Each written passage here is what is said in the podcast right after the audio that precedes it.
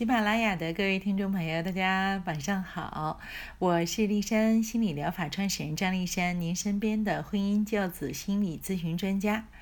嗯，六月二十五日哈是高考出分的日子，然后呢，我把去年录的一期节目，也就是在我的张丽山幸福心理那个啊专栏里边的二百零八期节目啊，叫题目叫有一种善解人意，就是不打听别人家孩子的高考分儿。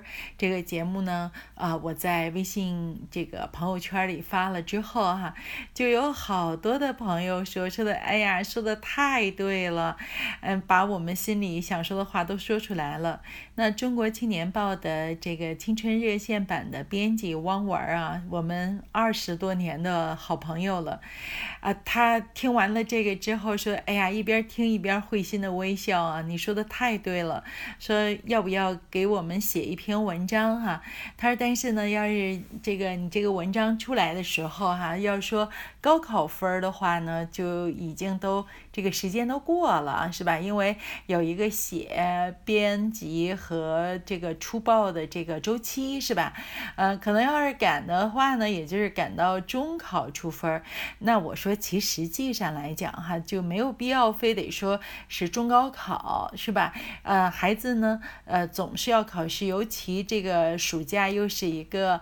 啊，升年级的这个假期，那么亲朋好友见面之后哈，就是啊，总会要问问孩子的分儿。那我们今天呢，就和大家来说一说哈，就是嗯，你知道在孩子的心目中，那些爱打听他分儿的人会是一种什么样的感觉吗？嗯，好，那么我们开始今天的内容啊，就是当你被别人问孩子的成绩时，是什么心情啊？如果孩子成绩优秀、进步明显，你可能呃会觉得对方给你创造了一个炫耀成果的机会，是吧？半推半就的享受人家的羡慕和夸奖，啊，这个这个话说到这儿啊，哎，我就我就想到了上次我发了那个啊不打听别人分儿哈，然后就有一个耀华中学的一个学生在底下就说说的，可是家长就是好。被打听分儿啊啊，那看来啊，他的成绩可能不错啊。对，当然了，从这个他的语气中，我也能够感受到他对这件事情的无奈哈。因为很多孩子的焦虑其实都源自于此。那么，如果孩子成绩持续落后或者退步明显，你可能就会觉得对方面目可憎，表面关心的背后隐藏着包这个包藏祸心哈，或者叫幸灾乐祸。如果呢，呃，是你的至亲，你就会把内心的委屈倾诉出去了，是吧？那么好，下面我们又换一个角度说哈，当你问别人家孩子成绩之前，请你先自问：我打听人家成绩的这个人家孩子成绩的动机是什么呀？希望达到什么效果呀？给人家造成怎样的心理感受啊？对人家的亲子关系会造成怎样的影响啊？可能你之前从来没有考虑过这些，是吧？无意中就成为了令人家孩子厌恶的角色。那么，就请和我一起完成这个自问吧。呃，一共哈有四种类型的人啊。那这四种类型的人在孩子的心目中是怎样的形象？孩子是从内心哈是怎么这个回应你的啊？第一种叫高度卷入型，充满善意。亲戚或者看着孩子长大的父母的挚友。他们真的是发自内心的关心孩子，希望分享孩子成绩优异的喜悦，分担孩子成绩落败的痛苦。他们会安慰孩子：“其实你很聪明啊，就是不太努力，以后努力了，成绩自然就会提高啊。”他们也会替孩子的父母诉苦：“你父母不舍得吃，不舍得喝的，把钱都花到补习班去了，以后一定要对得起父母的这个付出呀。”孩子的父母听完之后觉得如沐春风，但孩子却觉得你懂什么呀？用你管？问多了，孩子就烦了。未来呢，可能就不喜欢这种家庭或者说父母密友的这种聚会了啊。第二种哈，就是虚应关心型的。表面上很关心，其实全然不走心，往往是邻居、父母的同事，在他们的心目中呢，问孩子的成绩是成年人之间最轻松、最能套近乎的话题。你们家孩子看着就聪明，考多少分啊？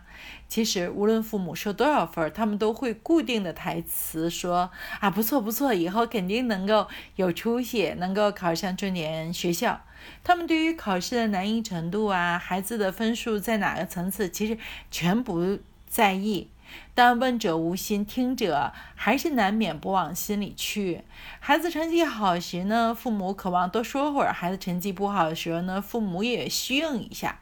但是在孩子的心里却说：“你闲没事儿干哈，以后见面打招呼都会变得不太积极了。”第三种呢，就是取长补短学习型，他们本身就是属于焦虑型的父母，希望博采众人之长，了解周围所有的孩子，尤其是孩子的同龄的或者比孩子年长的孩子的这个学习成绩，以此呢作为参照。不断的完善自己督促孩子学习的手段和方法，让孩子啊立于不败之地。他们不仅问别人家孩子的成绩，还要问每天的这个学习时间，上多少课外班，有哪些课外班最有效，是否可以推荐好的补习老师等等。甚至呢，恳请比自己孩子成绩好的同学将自己的学习方法毫无保留的传授给自己家的孩子啊。嗯，他们有一个学生跟我讲说，他们班有一个女生的。妈妈啊，啊，他们这个学校就是就是天津数一数二的学校了哈。他们孩子的成绩在他们这个学校的普通班中就属于啊前三名啊，要说起来不错是吧？但是他妈妈觉得和人家那个重点班的同学比还是有差距，所以他妈妈每天接孩子放学的时候，啊，就跟一个。就是求贤若渴的人一样，就专门找那个他们这个年级的重点班的学生家长套词，然后就可怜巴巴的说：“哎，让你们孩子给我们家孩子讲讲行吗？” 我觉得这样的人啊，真的也是算是可怜天下父母心了。但是要是搁我，我真的是拉不下来这个脸，做不到这个事儿啊。就是这些家长就像那个焦虑的病毒一样，他们走到哪儿都把焦虑传播到哪儿。被这种家长盯上的父母啊，心里就比较复杂了。一方面，他们觉得这些人具有偷窥欲，好像把自家孩子优秀的学习方法或教育资源掠夺，那肯定有点讨厌，是吧？但另一方面呢，又不免呢会被他们带节奏，顺便呢也打听打听其他孩子的这个学习成绩。这位家长回到家就会经常跟孩子说：“你看人家。”某某多听话，上了那么多的课外班，成绩那么好啊！或者说，你看人家某某某每天学到凌晨一两点，从来都不需要父母督促啊！亲子之间呢就开始启动相互伤害的模式了。那孩子呢就会说说，哎，对呀，你看人家某同学的父母职位那么高，赚的那么多，人家开豪车住豪宅，那你呢？看，攀比呀，内卷就成为了。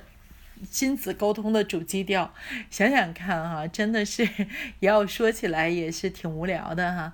那么孩子对于这种呃打听的人呢，就比较讨厌了，痛恨了啊。他你怎么不上天呢？是吧？一般呢遇到之后不但不打招呼，还要趁其不注意送给他一个大大的白眼儿。希望家长啊，就是不要和这种人交流啊。当然，我们首先。自己先别做这样的人啊！要如果说站在孩子角度来讲呢，你也不要和这样子的人交流，免得让你家孩子内心痛恨这样子的成年人，是吧？第四种是包打听型的，他们打听别人家孩子的分数，这个动机可就不太单纯了。他们表面上呢像知心大姐，和孩子父母聊成绩、排忧解难，将与孩子成长相关的碎片的信息整合在一起，构画出孩子的成长轨迹图，以此呢作为社交货币，刷自己的存在感和价值感。透过孩子的成绩评点父母的教养方式和婚姻质量。你看某某。忙于工作，不管孩子的成绩，结果高考成绩不理想吧？事业再成功又有什么意义呢？或者说你可别像某某那样管孩子太严格了，结果到高三得抑郁症了，才考上个大专，白忙活了。他们甚至以这个糊涂儿心理专家自居，给家长们出谋划策。有些家长呢，特别信赖这些人，家将自己家里的情况和盘托出，完全没有考虑这些人也是孩子的间接的社交圈里的人，败坏了孩子的形象哈，让孩子遇到困难不敢也不愿意再向父母求助了。孩子对这类打听者的态度就是：你怎么不去死呢？对，其实每一个孩子都有自己独特的成长轨迹，就算暂时成绩落后，只要方法得当，也会得到提高哈。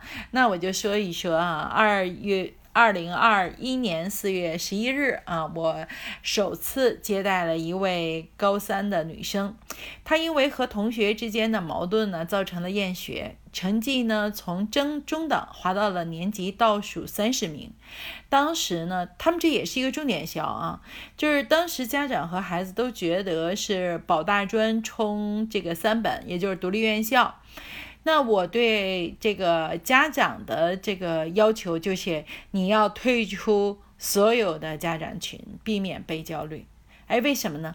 因为当时他的他的妈妈啊，在好多的这个群里头啊，就听到人家这个家长说说现在可以马上四月份了啊，四月份了，都快五月份了，说啊现在可以报这个艺考啊，只要交二十万就能够去上这个啊，这个叫什么？啊，影视编导，然后也是算大本啊，咱们可以去那儿啊。还有的这个家长说，咱们全脱了吧，不要在那个学校上了啊，弄得他妈妈哈就是心烦意乱的，然后。就跟我说，哎，今这次来啊，就是跟我说这个艺考的事儿，而下次来跟我说全托的事儿。我说的，哎，我拜托你，现在哈你也帮不了孩子了，对不对？那好，那你帮不了孩子，你就啥都不要想，啥都不要说了，好吗？我说把这些家长群都都这个。退掉好吗？我说那些天天跟你讨论这个孩子怎么走捷径的家长，你就不要再这个和他有微信互动了好吗？我说只要说你不要再过多的参与，你不要再把这个焦虑传递给孩子，那我对孩子的心理状态、学习基础、学习能力，我。都进行全面的提高，这样子的话，孩子成绩还是有一线希望的啊。如果说你天天总是跟孩子叨叨叨叨叨说的这些都不着边际的话，那我说这个孩子的成绩我真的没有办法帮他了。后来，这个妈妈非常的听话啊，她非常的信赖我，她也是啊，这个我在喜马拉雅上的忠实的听众啊，所以呢，她她就听我的了，把这些家长群也退了，也不跟那些人交流了啊。我呢就踏踏实实的每周和这个孩子见面，一共我们两个人见了七次面哈。孩子的成绩呢就考到了五百八十三分，超过天津一本分数线五分，在。他们学校这个年级排名呢，也到了中上等啊，就是又回归到了他这个就是起始的那个状态哈，比那个还要高一些啊。那么其实你看到了吗？就是有的时候这个家长一旦要陷入那种焦虑的话，那真的是给孩子拖后腿。我们每一个成年人都要管管控好自己的好奇和焦虑，不要成为令人生厌的这个包打听啊。那么，立山教子理念，半步之外，用温和管教助推孩子自主成长。所谓半步之外，就是既要避免和孩子形成嵌入式的关系，就是你中有我，我中有你，一荣俱荣，一损一既损。那又要避免呢，呃，心离得太远。其实有一些家长貌似非常非常的这个关心孩子，但事实上，呃，他们呃根本就不了解孩子的所思所想。那么今天的节目就到这儿。如果你想知道更多的资讯的话呢，可以关注我的微信公众号。我的微信公众号是立山幸福心理，我的私人微信号是张立山心理的全拼。立方立山守望在这里，希望给您更多的心理支持。再会。